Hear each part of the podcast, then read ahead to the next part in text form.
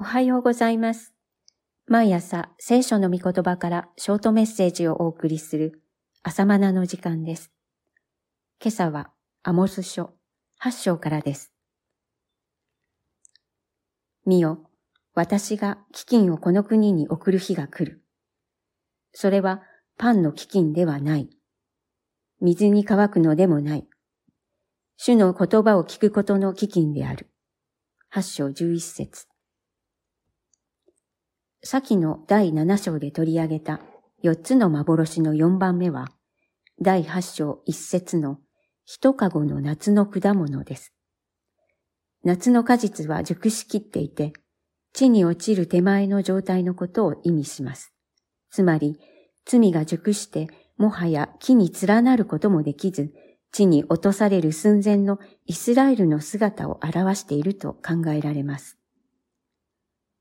北イスラエルは不正な裁きと賄賂によって社会は腐敗していました。表面上は繁栄していました。しかし、その富は貧しい人々から搾取し、弱者への虐げの上に築かれた偽りの繁栄でした。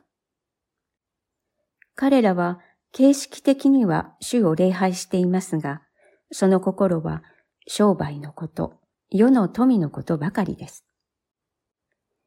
新月はいつ過ぎ去るだろう。そうしたら我々は穀物を売ろう。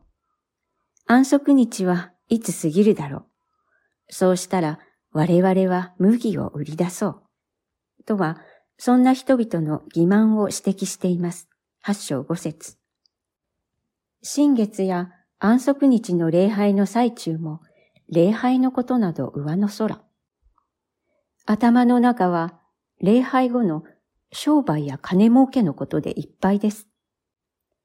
早く終わってくんないかなと、流行る心でイラついています。また、何とかごまかして少しでも儲けを増やそうと企む様子も描かれています。我々はエパを小さくし、シケルを大きくし、偽りの計りをもって欺き、乏しいものを金で買い、貧しいものを靴一足で買い取り、また、くず麦を売ろう。八章六節。これでは正式な商売ではありません。詐欺です。こんな欺瞞や不正が続くはずがありません。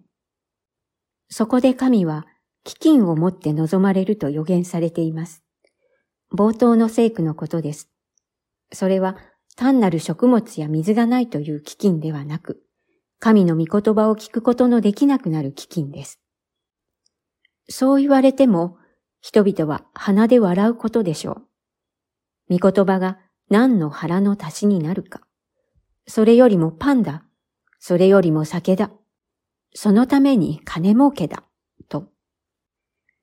しかし、嘘吹いている人も必ずこの飢餓を体験します。肉体は満たされていても言いようもない虚しさという飢餓です。これは霊的存在である人間特有の飢餓です。誰もこの飢餓に耐えることのできる者がいません。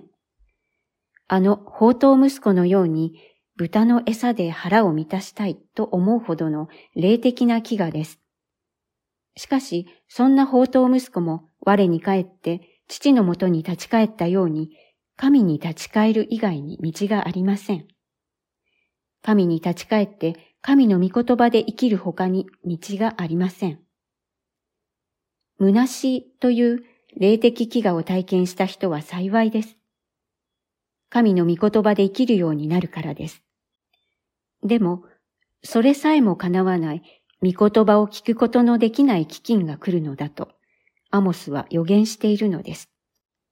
それは凄まじい事態です。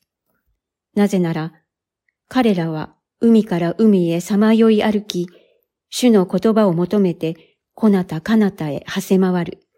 しかしこれを得ないであろう。